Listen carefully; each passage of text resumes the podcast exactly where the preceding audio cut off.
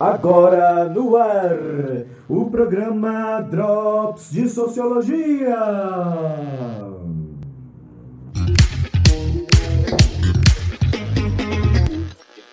Com vocês, Felipe Sopi.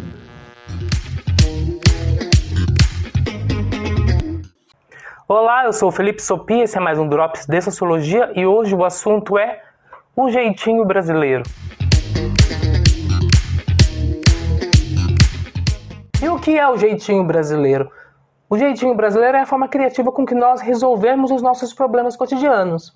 A internet está cheia de memes né, que mostram as pessoas solucionando os problemas das maneiras mais criativas possíveis. Tem um meme de uma senhora que fez um barco de garrafa PET, um outro que fez uma garrafa PET furada como chuveiro. Você pode também utilizar o carrinho de mercado para fazer as vezes da churrasqueira.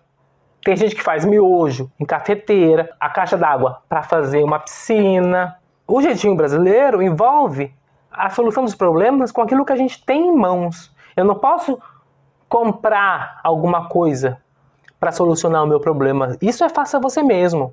E a internet, e principalmente o Instagram, tá cheio de vídeos chatos sobre coisas que você pode fazer você mesmo, comprando materiais caros para fazer coisas inúteis, pelo simples prazer de você ter feito isso. Mas não há só um lado divertido do jeitinho brasileiro. O jeitinho brasileiro também revela a desigualdade social. No caso das casas em comunidades favelas e regiões muito pobres, as pessoas têm que se virar com o que elas têm para que elas criem as suas residências, para que elas edifiquem um espaço de moradia.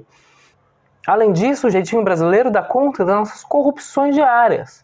Furar fila é um jeitinho brasileiro de chegar mais rápido até o caixa do mercado. Estacionar em local proibido para deficientes, por exemplo, sendo que você não é deficiente, é uma maneira mais rápida de você lidar com um problema que é seu. Eu, tenho, eu não tenho tempo, eu preciso ir ao banco o mais rápido possível, estou com pressa. Eu vou estacionar aqui nesta vaga de deficientes, que é a única disponível. Eu vou pagar minha conta. Eu não vou estar ferindo ninguém, fazendo nada de errado para ninguém. Eu só vou estar o quê? Estacionando meu carro, pagando minha conta o mais rápido possível para benefício meu. Porque o jeitinho brasileiro ele lida com os problemas que são pessoais, individuais. Entretanto, isso é infringir uma regra, infringir uma lei.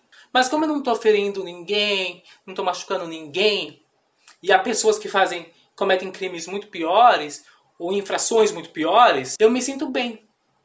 Todo mundo faz. Por que, que eu não posso fazer? Essa é uma outra dimensão do jeitinho. Nós cometemos tanto ao longo do tempo que nós normalizamos.